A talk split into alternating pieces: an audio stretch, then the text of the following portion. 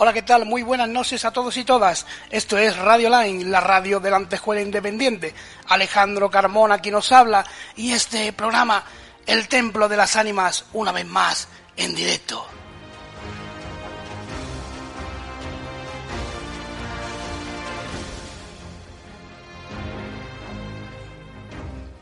Y en esta noche mágica, una noche muy especial y mágica, como decía, vamos a adentrarnos en el, en el inmenso, precioso y mágico y maravilloso camino de Santiago. Vamos a recorrer sus parajes, sus catedrales y todo el misterio que engloba aquella tierra, aquella tierra maravillosa como es Galicia.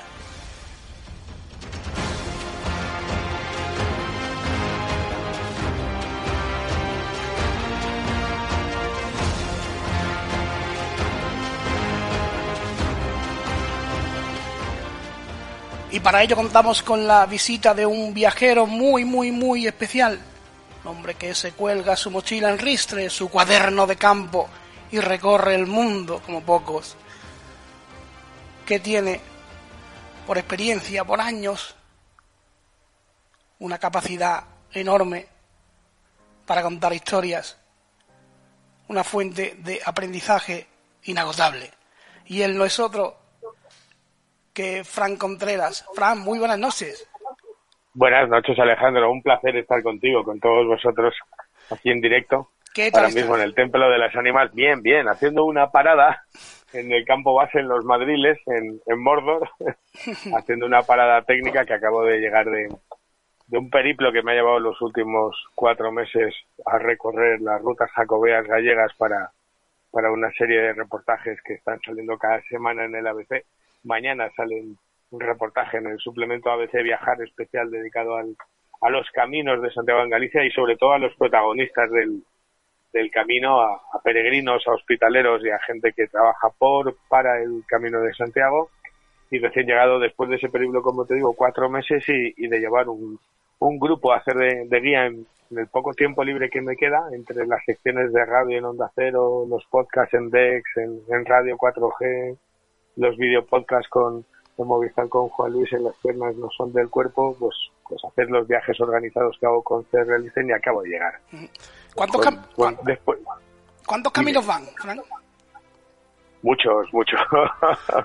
en 18 años, eh, hace 18 años hice mi primer camino de Santiago en octubre del, del 2004, cuando, cuando era reportero del desaparecido programa Milenio 3 de la cadena SER, sabes que fui redactor, reportero fundador de, de tanto de Milenio 3 como de Cuarto Milenio. Han pasado 18 años y, y ahora llevo 12 caminos de largo recorrido, es decir, de un tirón desde Saint-Jean-Pied-de-Port en Francia, Roncesvalles, hasta Compostela y Finisterre, y otros 6 desde eh, Somport en Francia, Borce, Francia, Jaca, a Puente la Reina, Compostela y, y Finisterre, y luego llevo pues 10 si cuento los últimos que he hecho de corto recorrido. Corto recorrido es hacer 160 kilómetros Sí. desde Ocebreiro, que es el primer pueblo de, de Galicia en el camino francés, hasta Compostela y Finisterre.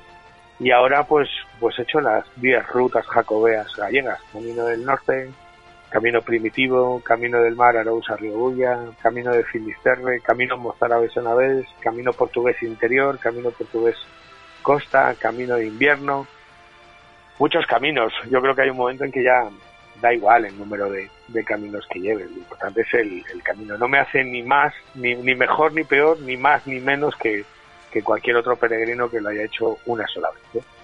Si tú supieras que yo te recuerdo en aquellas noches mágicas de Milenio 3 haciendo el camino de Santiago, Se acuerda mucha gente y Es es, algo, algo- muy bonito. de hecho lo, Es algo- de el, hecho lo- el diario de un reportero peregrino al pie Lo- del camino de Santiago. de hecho lo he oído en más de una ocasión ya con los podcasts y, y si creo que si hay, que- creo que si, si esto cambia la vida, a ti te la cambió profundamente, ¿no? Sí, pero bueno, me ha cambiado la vida eh, muchas cosas. El camino me ha enseñado a caminar y ver la vida de otra forma. Y sabes que soy periodista, escritor, documentalista, y, y me ha hecho enfocar, pues, de ser un reportero 4x4 buscando ovnis, fantasmas. De hecho, tengo tres libros monográficos a las casas encantadas, de los fantasmas de España. a los expedientes X, al mundo de las apariciones marianas, de las reliquias, de, la crónica negra del misterio, a, a encauzar mi trabajo profesional eh, dedicado al concepto de la España mágica y más concretamente al, al Camino de Santiago.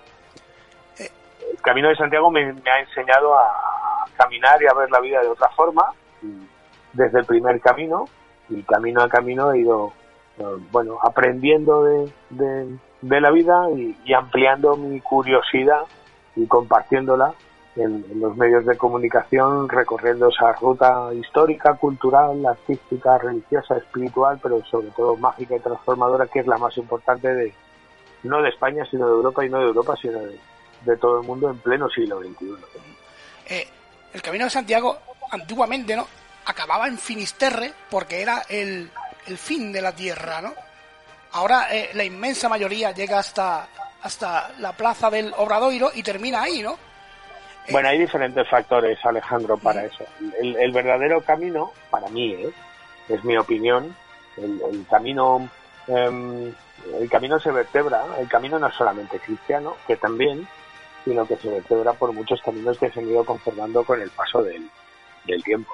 Si le quitas el barniz del oficial, es decir, lo religioso, eh, descubres que estás, y es lo que plasmo en la vida mágica del Camino de Santiago de Ediciones Lucerna Planeta, lo que, lo que haces es caminar por caminos que son antes de la cultura íbera, de la cultura celta, vascona, romana, visigoda. Es, una, es un carril terúdico que incluso se remonta a la época en la que el ser humano era nómada y caminaba en busca de sus viejos dioses, viejos dioses. El ser humano siempre ha caminado, estamos hechos para caminar, hemos caminado en busca de alimento, de cobijo, de pareja, de conocimiento y hemos caminado en busca de, de nuestros dioses. Y esos dioses tienen un lugar muy concreto que es donde los romanos eh, ubicaban el Ara Solis, el templo al, sol. Y ese es, y ese es nosotros que que también para más Inri es el lugar donde para los celtas, a partir de la séptima ola, de la séptima ola comenzaba el, mundo invisible, el, más allá, el mar tenebroso, el, antiguo fin del mundo hasta hasta el siglo XV. Entonces el Camino de Santiago se vertebra primero por calzadas romanas, por rutas de migración cuando el ser humano era nómada, época megalítica, y luego se vertebra de forma cristiana a partir, o se doma, vamos a decirlo así, sin medir sentimientos religiosos, o se doma a partir del, siglo IX con, con, lo que cuenta la tradición, ¿no? el supuesto hallazgo de la tumba del apóstol Santiago en el bosque Libredón, hoy Compostela. ¿Qué tiene este camino que no tienen otros? Bueno, muchas cosas. Uno que tiene el privilegio de haber viajado por los cinco continentes y haber estado en, más de 25 países em, y hacer rutas y expediciones.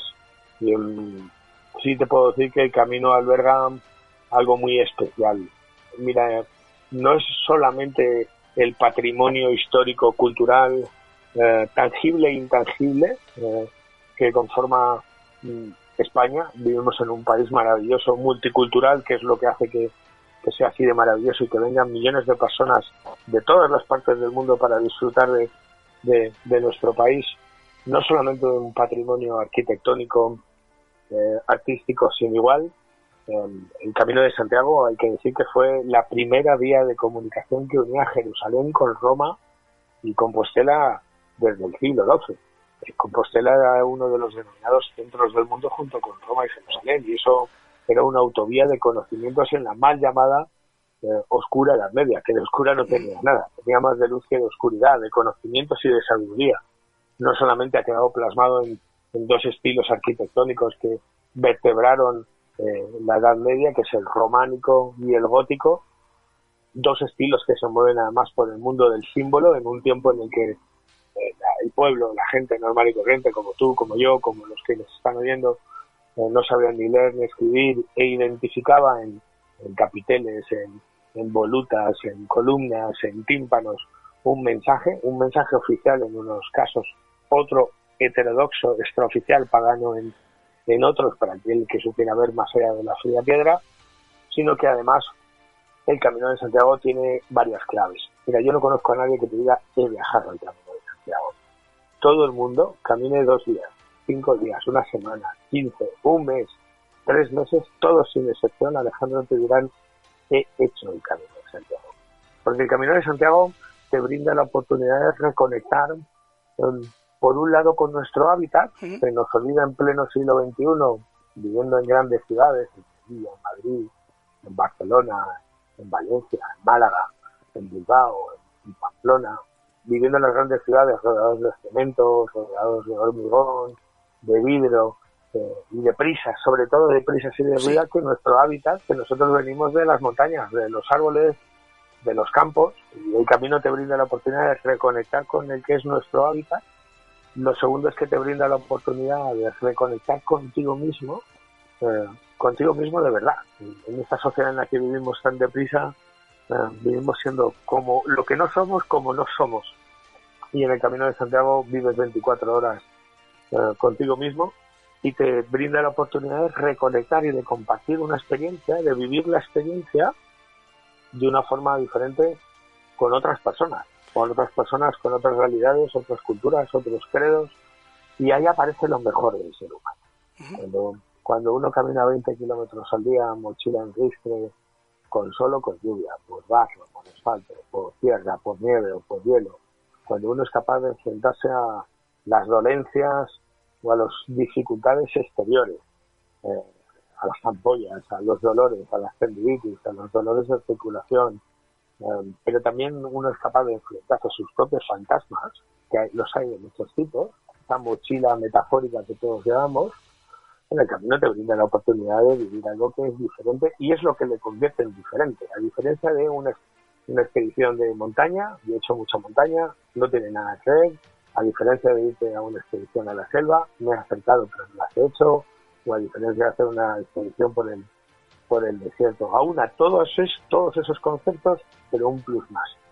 Eh, la energía que han dejado a lo largo de millones, millones de personas a lo largo de 12 siglos energía que tú recoges, que tú también dejas por un carril telúrico, siguiendo el camino de las estrellas, sigue la Vía Láctea rumbo a allí donde el astro rey, lo llamaban Ra en el antiguo Egipto, muere y renace todos los días. Es una especie, no sé cómo llamarlo, de eh, exorcismo personal, ¿no? No lo sé si llamarlo así. El camino te, te va, te va a medir y te va a tocar. Y cada, lo que sí que es verdad es que cada uno va a vivir el camino de una forma personal intransferible ¿eh? y cada uno va a vivir su camino. Yo propongo el descubrir el camino de una forma diferente. ¿Cuál es esa forma diferente? Bueno, pues como bien me decía um, un buen amigo, Juan Luis Arzuaga, director del Museo de la Evolución Humana, uno de los ilustres um, arqueólogos paleontólogos que trabajó en el yacimiento que trabaja en el yacimiento de Atapuerca, cuando viajes a un lugar conviértete en el tipo que, que vivía allí, que habitaba allí para intentar comprender. Más en mi caso, Alejandro, que mi trabajo es compartiendo en los medios de comunicación, en la radio, en reportajes o, o, en libros. Bueno, intento plasmar una visión del Camino de Santiago que va más allá de coger una mochila, va más allá de hacer kilómetros por hacer kilómetros, va más allá de disfrutar de la gastronomía, de un buen vino tinto, un buen vino blanco, o de las tapas y pinchos, que también es importante, sino que intento que la gente descubra algo más. El Camino de Santiago es un viaje exterior en el tiempo, te vas a caminar por la historia y vas a descubrir un pasado que es prodigioso y maravilloso, pero que también te va a enfrentar a, o te va a abrir el, eh, si tú quieres, ¿eh? por muy insensible que quieras, te va a abrir un mundo que es el de, el interior, el espíritu, a ti mismo, y te va a poner cara a cara contra, contra ti. ¿eh? y va a sacar lo mejor, siempre saca lo mejor de ti.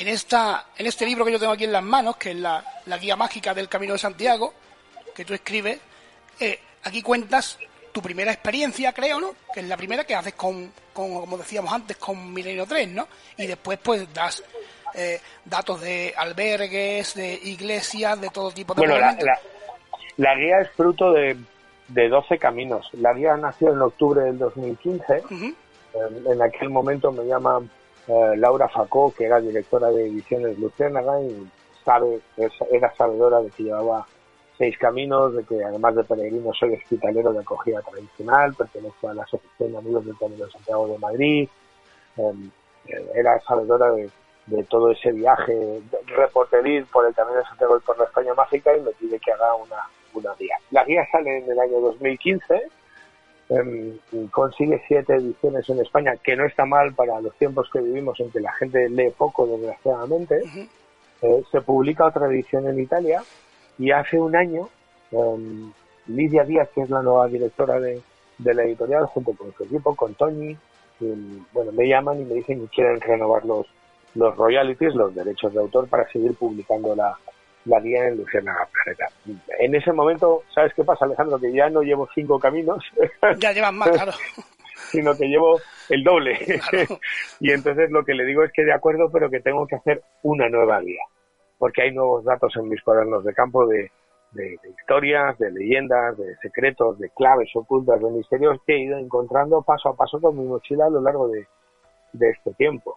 Y entonces me dicen que de acuerdo, y lo que tienes tú entre tus manos ahora es la, la, nueva guía mágica del Camino de Santiago, que salió hace un año, que, que, afortunadamente va por la cuarta edición, ahora va por la, por la quinta, que es algo mm, bueno, inimaginable o que yo no me lo podía imaginar, es decir, el mejor regalo de todos es la cantidad de gente los miles y miles de peregrinos que están caminando con ella, tanto en su formato libro como en, su formato ebook o como en su formato audiolibro, que también lo hay en audiolibro, y sobre todo el regalo de que un buen amigo y compañero, sobre todo amigo desde hace 30 años que llevo dedicado al periodismo de investigación en estas temáticas que llamamos misteriosas, en lo heterodoxo, Premio Planeta Javier Sierra, tuviera bien hacerme el prólogo y dedicarme unas palabras y dedicar un, abrir el, la guía.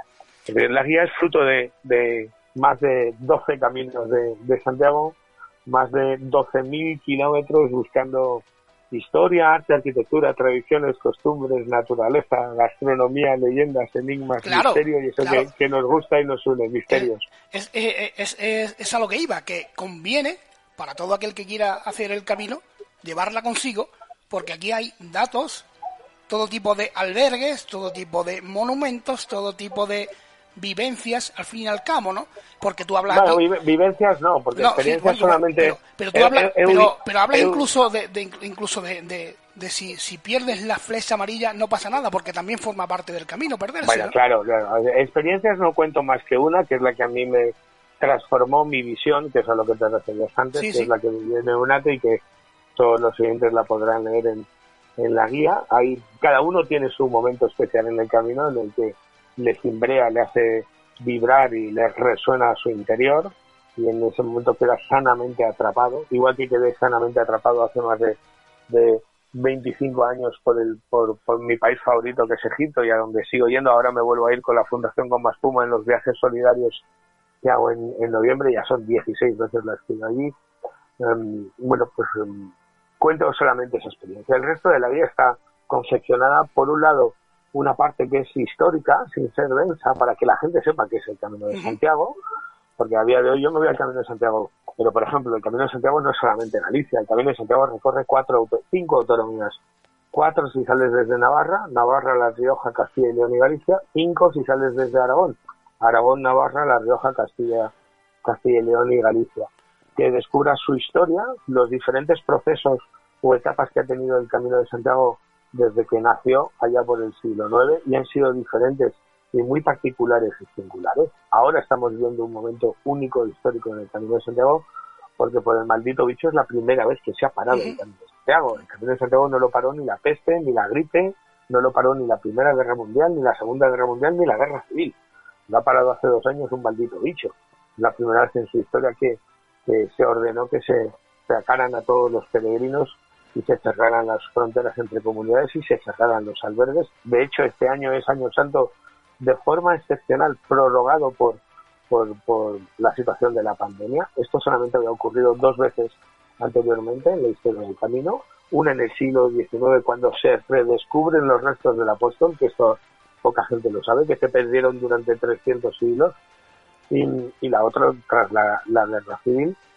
Y hay una parte histórica, hay otra parte que son claves basados en la arquitectura y geometría mágico-sagrada, el románico, el estilo de la peregrinación y el gótico, la arquitectura del esqueleto con toda la simbología que, que ello conlleva. Hay que recordar que, que en la Edad Media y el Camino de Santiago fue vertebrado no con la arquitectura que hoy tenemos, no hacían edificios bonitos, que también, no hacían edificios prácticos, que también, no, hacían máquinas de espiritualidad con unas concepciones geomagnéticas, geotelúricas, astronómicas, y, eh, movidos por el sonido, por, por la medida, por el número, con un lenguaje que hoy mucho de ello lo hemos perdido, que es el, el del símbolo en los capiteles, los mensajes tallados en, en la piedra, que fue vertebrado por unos tipos alucinantes que son misteriosos de los que también hablo, los gremios de constructores, los canteros, donde nace la masonería posteriormente a partir del siglo XV y XVI, los únicos hombres libres de la Edad Media que se movían en el secreto y que son bueno misterio. Hablo de los templarios, la primera orden de caballería religiosa militar, recordando algo que la gente ha olvidado, hasta que nace la orden del templo, el que era monje era monje y que era guerrero era guerrero. Ellos fueron los primeros yihadistas, ese término que ahora nos da miedo, bueno, pues ellos fueron los yihadistas de la cristiandad, ojo, y dentro de ellos una parte que es la que nos interesa, la, la mágica, la enigmática, la secreta, y dejaron plasmados esos conocimientos secretos y esas claves misteriosas en el camino de Santiago. Y luego la siguiente parte de la, de la guía, por no hacerlo muy extenso, son desde consejos básicos, dónde dormir, qué tipo de albergues hay, qué es la creencia, dónde se consigue, cómo hacer la mochila, cuándo ir al camino, en qué época, o qué se van a encontrar en cada época del año en que vayan. Y luego la segunda parte que es puro y duro etapa a etapa, eh, kilómetro a kilómetro, pueblo a pueblo, aldea a aldea, los kilómetros que hay, las etapas que hay, las iglesias que hay, los museos que hay, las ermitas, los capiteles, las leyendas, las historias sobrecogedoras, misteriosas, los enigmas, en los 900 kilómetros saliendo desde Saint-Jean-Pied de Port en Francia, yendo por Roncesvalles, la, huella de Carlomagno, Rodin y los doce pares, la épica medieval francesa, europea, o entrando por por por Jaca, Monasterio San Juan de la Peña, hasta Javier Leire, a, Navarra, entrando por Aragón, siguiendo los crismones y el, y el grial del camino de, de Santiago hasta Compostela y, y, el plus final, ¿no? Siempre a Finisterre. Doy la opción de llegar a Musía, pero Musía es parte de las modernas leyendas jacobeas que se ha, se ha instalado ahí con calzador. El fin del camino para mí siempre será Fisterra, Finisterre, yendo por C y Corcubierto. Eh, tú buscabas lo mágico y lo mágico aparece en Unate. Sí, Eunate, cuéntame eso, eh, bueno, lo, que puedas contarme, porque eh, bueno, yo he tenido la oportunidad de leerlo, de escucharte en su día y me parece increíble. Bueno, yo, yo invito a los lectores, a, los oyentes a que a que lo lean. Lo he contado muchas veces. Eunate, bueno, yo en el camino seguimos Alejandro unas señales. Unas tienen forma de flecha y son de color amarillo, que son las que te llevan en el recorrido que haces, te llevan por, por la historia, por el arte, de pueblo en pueblo, por la gastronomía, por, el medio ambiente, por la naturaleza. Pero luego hay otras señales que son de color amarillo, amarillo y tienen forma de flecha, que son mensajes, mensajes personales además, ¿eh? em, que son mensajes para el alma y, y, para, y para el corazón.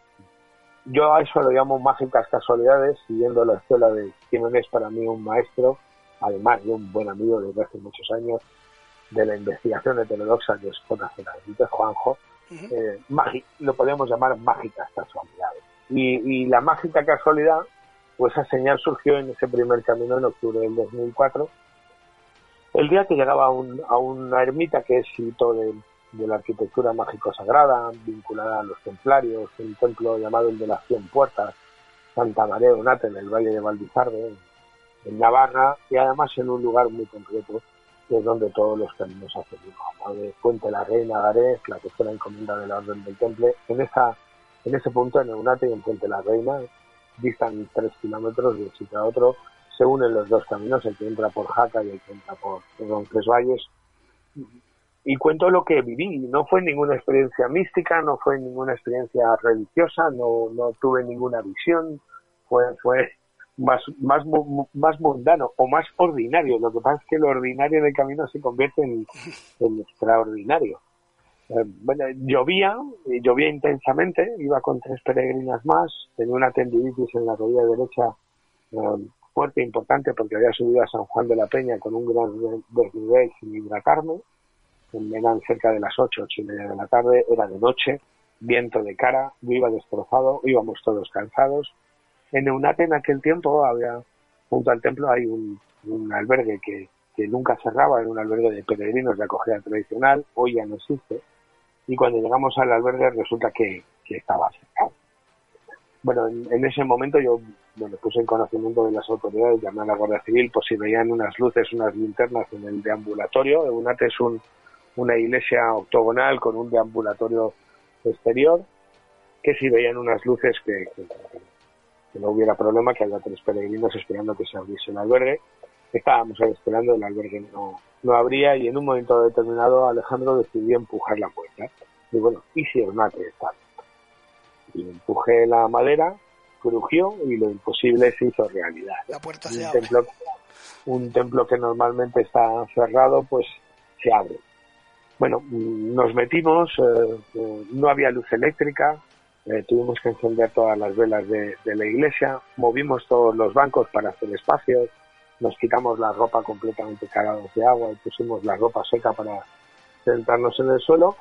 Y, en ese momento empecé a vivir una experiencia privilegiada, que es la que narro en el libro, em, que, hizo que, empezara a ver el camino con otros ojos, que es lo que traslado en mi trabajo, que o es lo que traslado en la guía, en la radio, en los podcasts o en los reportajes, ¿no? La mirada de lo mágico, Era consciente, mientras mis compañeros se quedaban dormidas, de que estaba viviendo eh, una experiencia única. ser consciente es ser consciente de que estaba viviendo un momento con cual peregrino del siglo XII, eh, escuchando cómo, cómo golpeaba la lluvia en la piedra, cómo se colaba el viento por los sillares, cómo los capiteles tallados en las figuras de los capiteles tallados en, se movían al compás de, las velas encendidas, ¿no? Cómo cobraba vida. Y yo con mi cuaderno de campo empecé a buscar, hay marcas de cantero, pequeñas pistas y misterios que alberga esa iglesia octogonal que es una, una, una rosa de los vientos de, piedra, porque toda su cúpula en forma de estrella, los nervios no son regulares, son irregulares, y si tú superpones un mapa de la península, lo que te matan esos nervios son las encomiendas de la Orden del Temple en, nuestro país. La noche continuó, al final apareció la, hospitalera, Carmen nos echó, luego nos pidió disculpas. Ahí fue por, ahí fui por primera vez sin ser consciente hospitalero porque nos invitó a quedarnos dos, tres días más en el albergue y ahí estuvimos preparando, ahí estuve preparando por primera vez desayunos, dando abrazos, sujetando mochilas, preparando comidas, cenas, fregando, limpiando. Y, y, lo mágico lo, o lo, lo, imprevisto surgió el día que me iba. Lo cuento en, en, la guía, en la introducción, es la única experiencia que cuento. Ha habido otras muchas más, pero esa es la que a mí me transformó o me invitó a caminar por la vida y ver la vida de una forma diferente. Cuando ya me iba de UNATE, estaba cotejando los datos de su portada, que es un misterio tallado en piedra que hace referencias astronómicas, tiene una portada gemela que estaba que está ahora en otro templo, en otro templo. Em, bueno, el bordón se me cayó y en el momento que se me cae el bordón en esa portada, justo donde está el Bafomet, aparece una nota y esa nota decía que los caminos se abran para recibirte que el sol ilumine tu rostro, que el viento siempre sople a tu espalda, que la lluvia moje tus brazos, piernas y cara, que tu paso nunca tenga fatiga, que tu espíritu jamás desfallezca y hasta que volvamos a encontrarnos buen camino. Madre mía. ahí, en ese momento, Alejandro, em, lo que descubrí es que ese reportero de Milenio 3 que estaba buscando ovnis y que los encontraba y encontraba testigos como como el caso Mañero, en, noviembre de 1979, y hablaba con los testigos. Ese reportero de Milenio 3 que estaba ofreciendo en la radio testimonios de fantasmas, em, que estaban buscando testimonios de aparecidos, de apariciones marianas, de reliquias, em, tenía que ver algo más, ¿no? que se le estaba escapando algo. Y ahí empecé a caminar con otra mirada que empecé a dejar descrita en, en mis cuadernos de campo y, que luego han dado fruto a, la guía mágica del Camino de Santiago de, Ediciones Luciana Planeta. Imagino que aún conservas ese primer cuaderno, ¿no? todos, no ese, todos. desde que desde que con 17 años empezara a, hacer investigación eh, y unos años después, a partir de 1992, divulgación, primero amateur en, Onda Madrid, luego profesional, cuando nació la revista Enigmas con Fernando Jiménez del Oso, pues tengo unos cuantos cuadernos en casa eh, de, dedicados a, todos los casos y viajes que, he realizado en todo tipo de temáticas que, llamamos misterio, apariciones marianas, sectas satánicas, sectas destructivas, reliquias, biografías prohibidas, ovnis, humanoides, fantasmas, fenomenología paranormal, casas encantadas. Bueno, a, este paso, a este paso voy a necesitar entre cuadernos de campo, archivos con noticias, informes, expedientes y libros voy a necesitar una casa entera solamente como biblioteca. Bueno, cuando, Pero si los, guardo todos. Cuando quiera me lo, cuando quiera me lo cedes y yo te, lo, yo te los custodio. no te preocupes. Porque eso, es una auténtica maravilla, no es una reliquia, ¿no, Frank? Para ti tiene que ser algo mágico.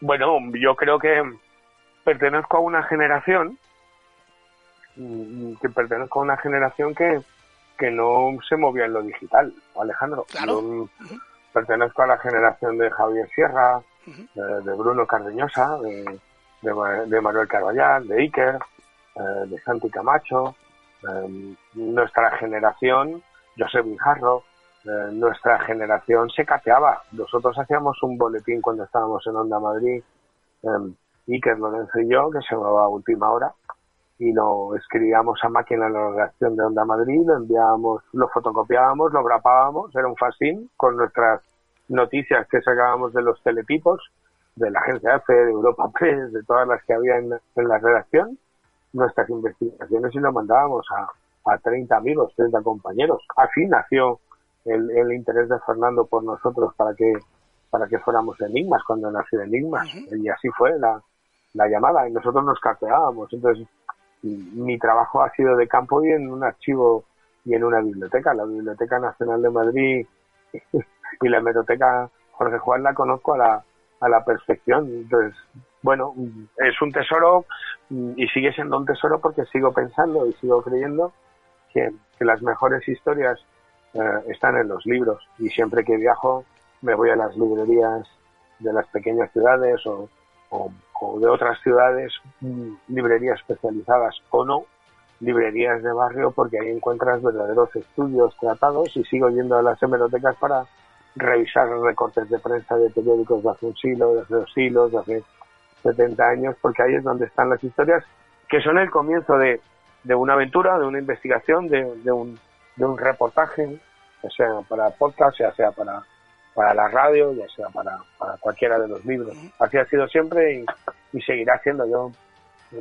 En, Incógnita, un viaje en busca del misterio, que es una miscelánea um, dedicada, a aparte de, esos, de esas tres décadas um, buscando misterios por, por España, lo digo, yo me enamoré, yo tenía dos pasiones, una ser periodista, un contador de historias, um, más concretamente reportero, nunca he servido para quedarme en una redacción, ni he servido para ser un presentador que se ponga delante de una cámara y que otro le dé el trabajo, o un locutor de radio que otro le haga el programa de radio. Yo soy reportero, me encanta mi trabajo y, siempre he acudido al lugar de los hechos, he entrevistado al testigo, he consultado a expertos, he buscado en archivos y en bibliotecas para luego hacer el trabajo de un, de un periodista que podía haber, me podía haber dedicado al periodismo rosa o al de sucesos o al de deportes, pero tenía una pasión que era ser reportero y la otra pasión era el misterio. Y con mucho trabajo, mucho esfuerzo, no pocas zancadillas, afortunadamente de gente que ya ha pasado a, al pasado más remoto y después de cicatrizar muchas heridas, mm, bueno, pues sigo siendo ese niño um, que pregunta y se pregunta y que sigue mirando el mundo de una forma diferente. Y tengo he de decirte que, tengo que decir una cosa, soy un privilegiado porque soy egoísta. Todos los temas que me gustan, le gusta a la gente y eso es maravilloso. Bueno, puedo seguir haciendo mi trabajo, que ya no es un trabajo, sino es una forma de ver y vivir la vida, gracias a un montón de gente que con la que conecto, que me apoya, que me ayuda, que, me sigue y que me da su cariño y su fuerza. Después de lo mágico, ¿cuántas historias personales guardas? ¿Cuántas cosas? Si, apartamos lo, lo mágico, lo místico, ¿no? De, por ejemplo, de, de, esto que hablamos, del Camino de Santiago, ¿con cuántas historias personales te has, te has encontrado de peregrinos que acudían por un motivo u otro, que hayas dicho, que hayas dicho, joder, esto es para, esto es para contarlo? No, no. No se puede contar. No, no, no, no, no, no. No, mira, ahora que he estado cuatro meses haciendo los reportajes del diario del reportero peregrino al pie del camino, el camino en primera persona para, para ABC en estas diez rutas, yo siempre pedía, pedía permiso. Cuando caminaba y, conocía a peregrinos y me contaban su historia y, bueno, aquí hay una historia que contar, o tiene una historia que contar, he pedido permiso siempre. Pero, eh, no solamente en el camino, ¿eh, Alejandro, a lo largo de los 30 años de mi camino en el mundo del misterio, en mis archivos hay un montón de historias de, de casas encantadas y de fantasmas y de ovnis y, y, de, y de otros muchos más casos que jamás van a ver la luz porque siempre he sido honesto y, además creo que me he ganado con el tiempo el respeto primero de la gente que sabe cómo trabajo, que trabajo con honestidad, con sinceridad, con valentía, que a mí no me preocupa el titular, ni la audiencia, ni el número, me preocupa el hacerme preguntas qué, cómo, cuándo, dónde y por qué y trasladar esa curiosidad al lector, al, al espectador, al oyente. Aquí no vale todo, no me ha valido todo. Quizás por eso he rondado por todos los programas de radio a nivel nacional y, y por cadenas y series de televisión y por ser como soy, por esa honestidad, esa sinceridad y que no me vale todo ni quiero que valga todo. Bueno, pues ha sido un chamo. Hay historias sí. Pero cuando estoy en el camino no solamente soy, pero, pero, no solamente soy periodista, soy peregrino y sobre todo soy hospitalero. Y cuando eres hospitalero, Alejandro, em, yo cuido a los peregrinos y, llegan peregrinos de todas partes de y en, silla, y en silla de ruedas que has contado que, que, que, te, y eso, eso es. Y, sin una pierna y, con muchas cosas más. Pero esas historias son, son para el camino. Lo que pasa en el camino se queda en el camino. Y ellos tienen a un hospitalero, no tienen a Fran Contreras, ni saben quién es Fran Contreras, ni les importaría siquiera quién es Fran Contreras. Y Fran es un hospitalero y un peregrino más que hace, le devuelve al camino cuando es hospitalero lo que el camino le ha enseñado, que es luego lo que pongo en práctica en mi día a día con mi familia, con, con mi gente, con mi pequeño grupo de amigos y, en mi forma de, de trabajar, pero en el camino hay historias muchísimas, hay historias de superación, de motivación, de, generosidad a unos niveles que lo único que descubres es que el mundo es más maravilloso y la gente del mundo es más maravillosa de lo que nos cuentan, creemos o nos venden. Y no solamente en el Camino de Santiago, ¿eh? fuera de España también. Pero, ¿cómo es esa primera vez que tú llegas a ante el apóstol? Después de 900 kilómetros, creo, ¿no? Bueno, más que del apóstol, yo, yo soy pagano. Que me perdonen todos los que tengan... Sí, no, no, no, yo, no, no, yo también. Sin embargo, sin embargo, sin embargo, me, todos los que, sin embargo me a mí me encantaría hacer el camino y no soy creyente. Sí, sí, no, no. Y, yo cuando voy al camino voy a todas las misas de bendición del peregrino. Si una cosa no quita la otra. Pero te, te digo que soy pagano porque me ha hecho cuando... ¿Qué, ¿Qué, sientes cuando llegas delante del apóstol? Mira, más que de, qué siento delante del apóstol, es que siento cuando llego a Compostela cuando escucho la gaita entrando por el arco episcopal y, accedo a, a, la plaza del Obradoiro. Ese sería un primer momento, ¿no? Pues una montaña rusa, miras hacia atrás y dices, lo he conseguido, lo he hecho. Y tú sabes lo que te ha costado, ¿eh? que no es fácil. por, muy, por muy entrenado que vayas, por muy fuerte que vayas, el camino, el camino, en el, eh, nosotros decimos los peregrinos veteranos, y los hay escuchando, el programa lo entenderán. El camino no te va a dar lo que buscas, sino lo que necesitas. Y ojo que lo que necesitas a veces puede ser muy duro, ¿eh? puede ser toda una lección de vida, porque eso es el, camino, al final, una metáfora de la vida. Y uno lo que, o yo lo que pienso cada vez que llego a la Plaza del Obradero, y cada entrada es distinta, igual de emocionante es, lo he logrado, lo he conseguido, miras hacia atrás, es como una especie de experiencia cercana a la muerte, es como una película, que vienen los, los, todos los días, 30, 40, 60 días que he estado caminando como si fueran a toda velocidad y sobre todo profundo respeto cuando entro en la catedral, em, presento mis respetos al apóstol, estoy en la misa del peregrino, sobre todo le doy las gracias al maestro Mateo, constructor de la catedral y el tipo que cambió el inconsciente colectivo de media Europa. Él, es el autor de una joya arquitectónica escultórica que es el Pórtico de la Gloria, pero sobre todo es el que, el que revolucionó la peregrinación jacobea, tallando la, la, imagen del apóstol que todos abrazamos, que parece, por fuera parece de, de, de, plata y oro, que está chapado en oro y plata, pero por debajo es una talla que, que, que realizó en el siglo XII el maestro Mateo y además enfrentándose a la iglesia, porque eso se llamaba idolatría. Hasta que llega el maestro Mateo, los peregrinos adoraban una, una tumba enrejada en el, en el suelo. Ese sería el primer momento, aunque mi gran momento es cuando llego a, a Finisterre, cuatro o cinco días después, ¿no? Cuando llego a, a Lara Solís, al, al templo de, del sol. Y, de, y, leva, y, levanta, y, levantan los brazos en señal de bueno, victoria. No levanto, normalmente no lo, bueno, lo que hago es bailarle al sol. Soy como una especie del último Boy Scout. ¿Tú te acuerdas de la película sí, de Bruce sí. Willis?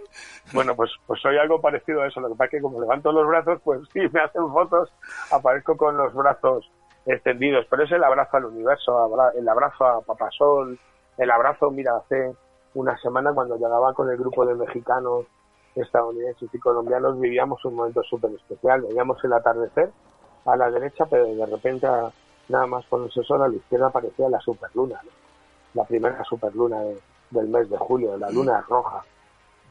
Bueno, es un, abrazo, es un abrazo al sol, al universo, a, a, a, la luna, a las estrellas, es un dar gracias. Pero sobre todo, más que levantando brazos, lo que hago es bailar. Le hago una danza al sol y le digo gracias, lo he conseguido y sobre todo eh, me digo una frase a mí mismo, no es el final, es el principio.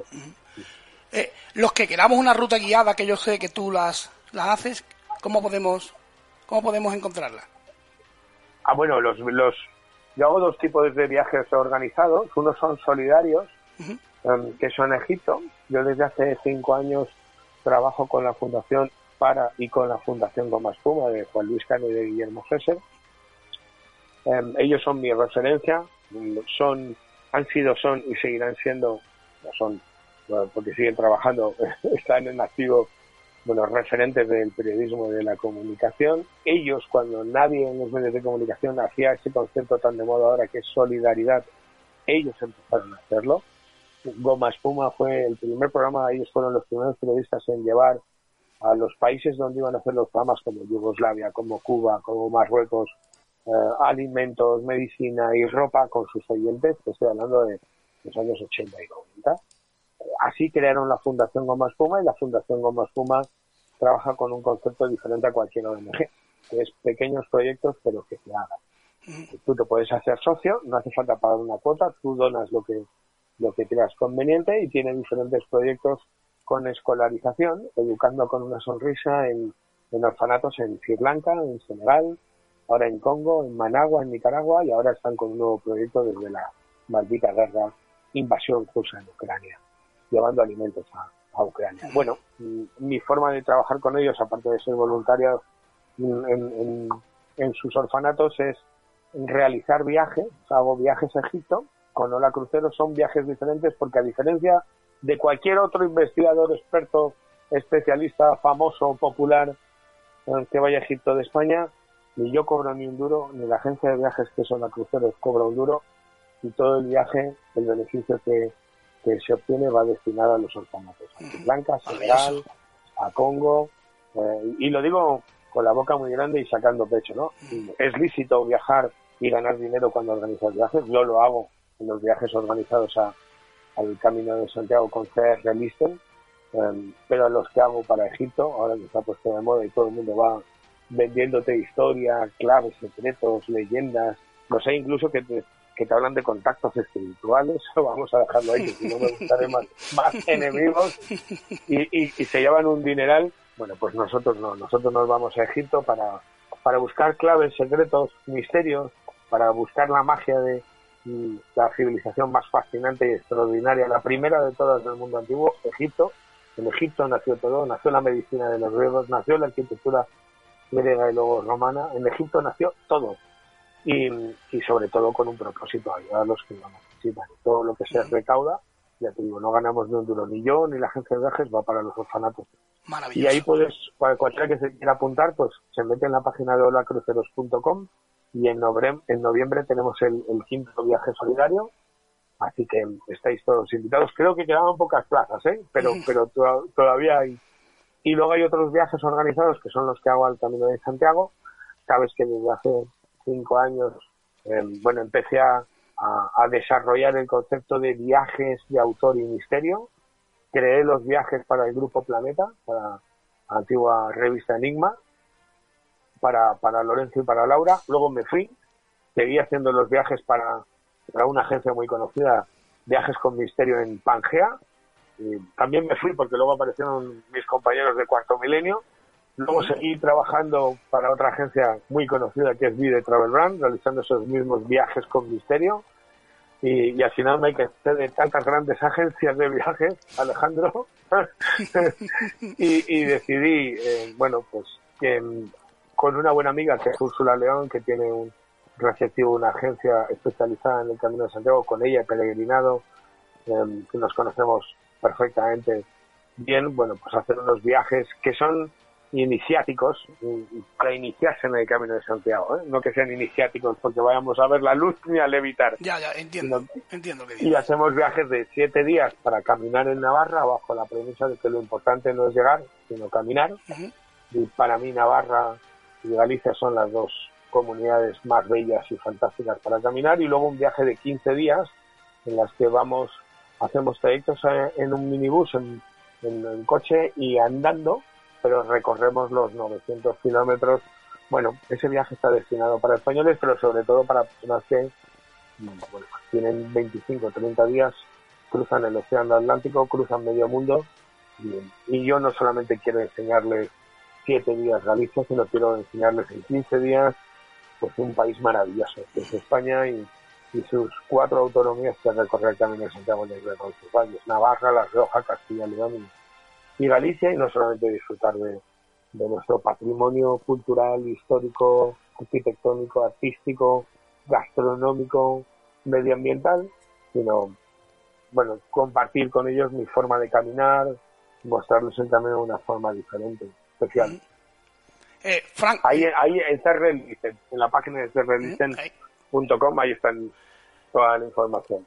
eh, sé que te estoy robando tiempo, porque mañana madrugas, muy temprano, pero yo no Sí, quiero... mañana, ma- mañana tengo radio, mañana ya aprovecho si me dejas. Ah, vale. Mañana, mañana tengo radio a las 9 de la mañana con Fernandisco, desde que amanece apetece, en Radio 4G, Ujú. que tengo, tengo radio, vamos a ir a hablar un poco de, de Egipto. Por supuesto. eh, pero yo no quería dejar pasar la oportunidad, porque yo sé que tú has estado allí, en un lugar para mí mágico, para mí de los más mágicos de España, como es Garabandal. Bueno, bueno, ¿Qué es aquello para Bueno, ti? mágico. Misterioso por lo menos es, ¿no? Hombre, es un lugar mágico. Es un lugar mágico donde ocurrieron cosas fascinantes, mi palabra favorita. Em, mira, yo no sé qué es Garabandal ni lo que ocurrió en Garabandal. Em, sí sé que el lugar, cada vez que he ido, y han sido muchas veces, es especial. Y fue especial desde la primera vez que fui, porque mira, la, la primera vez que fui íbamos en un coche íbamos en un coche, Fernando Bustamante, eh, el Busti, iba Lorenzo, iba Santi, iba Iker, y, y ahí vimos por primera vez un ovni todos juntos, una lucecita roja, y, y- y ya fue especial por eso, porque estábamos en una investigación, también dando unas conferencias, y, y volvíamos de Garabandal, en- habíamos estado en, en Los Pinos, además Santi casi se mata, casi por- se cayó por la ladera, estuvimos entrevistando a un montón de gente y cuando volvíamos para um, de retorno mm, apareció una luz roja. Yo recuerdo que se paró el coche, se bajaron Iker y Lorenzo, luego nos bajamos Santi, Santi y yo. Mm, Bueno, mm, a día de hoy ese momento todavía no tiene explicación. ¿eh?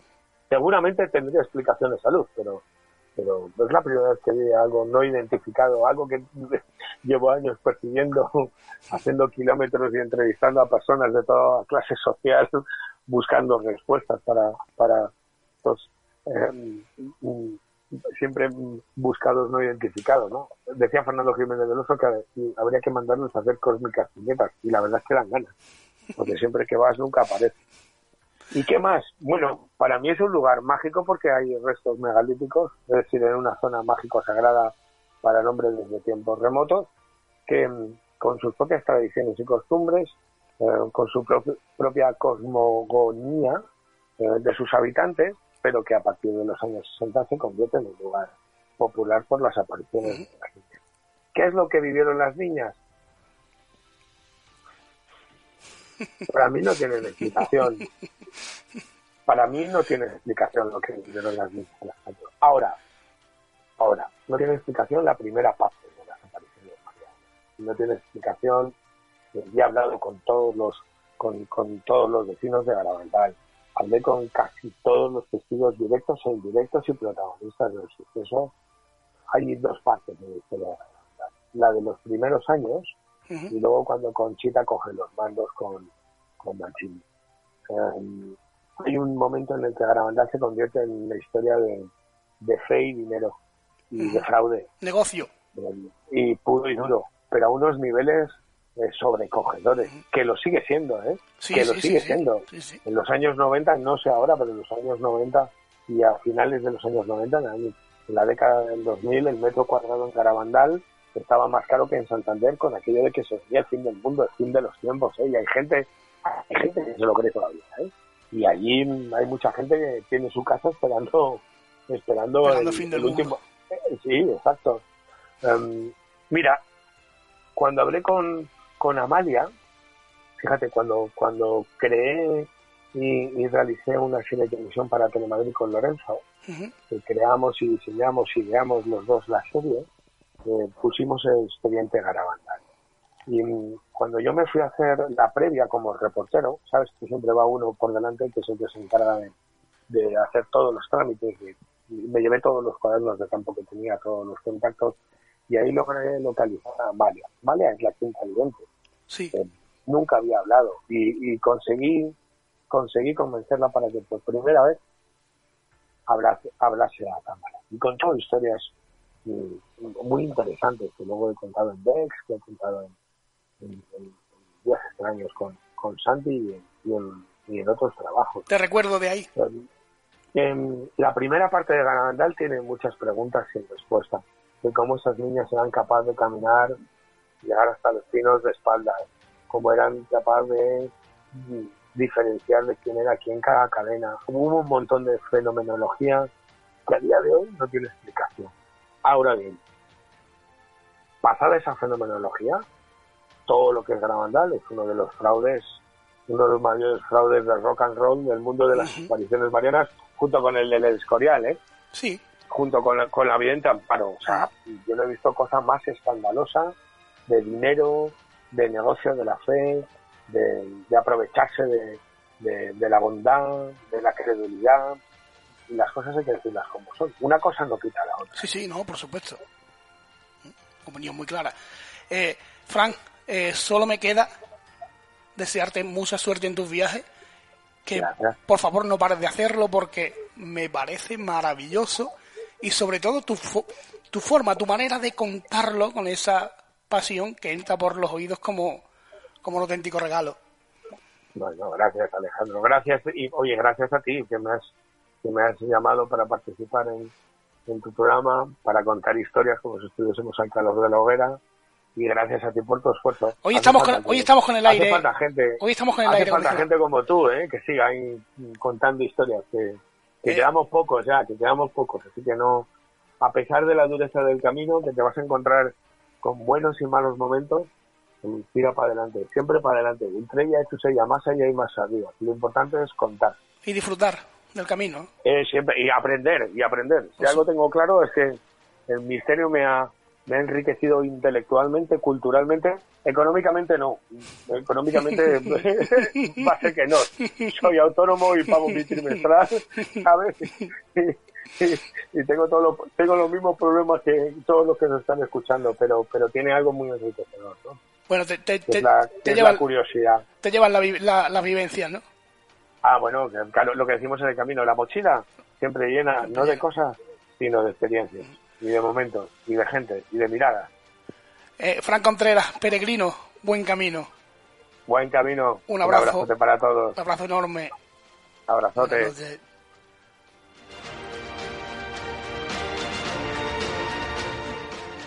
Bueno amigos y amigas, pues hasta aquí el maravilloso programa de hoy. No sabéis lo que... No sabe Fran lo que yo le agradezco. Que haya estado aquí esta noche porque con gente así da gusto.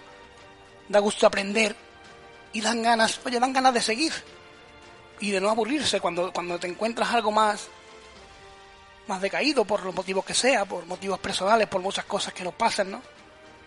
Cuando me meto aquí, en este pequeño habitáculo, en este pequeño estudio, eh, soy otra persona, soy libre y con gente como Fran aprendo. Y esta facilidad, esta fuerza en la comunicación de divulgar la palabra, en lo mágico, en la, en la grandeza de esta locura que no sé cómo llamarlo, si radio o lo que vosotros queráis, pero me parece realmente maravilloso. Así que un abrazo para todos, nos vemos pronto y hasta la próxima. ¡Fuerza!